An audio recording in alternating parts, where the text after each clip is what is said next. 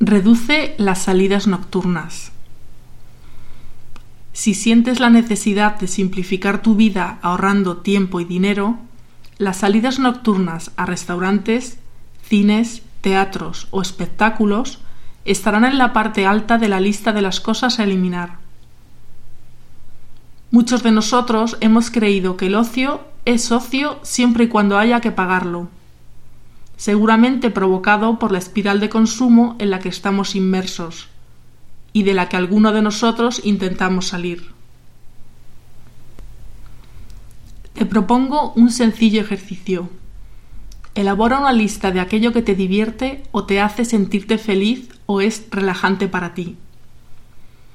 Me gustaría que hicieses la lista ahora, antes de seguir leyendo. ¿Cuántas actividades requieren de un gasto económico y cuántas son gratuitas o casi? Apuesto a que en tu lista aparecen varias de las siguientes cosas.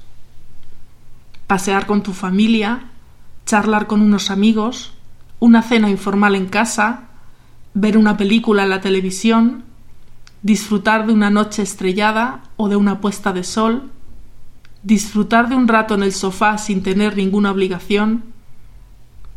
Los mejores placeres de la vida suelen ser sencillos y gratuitos.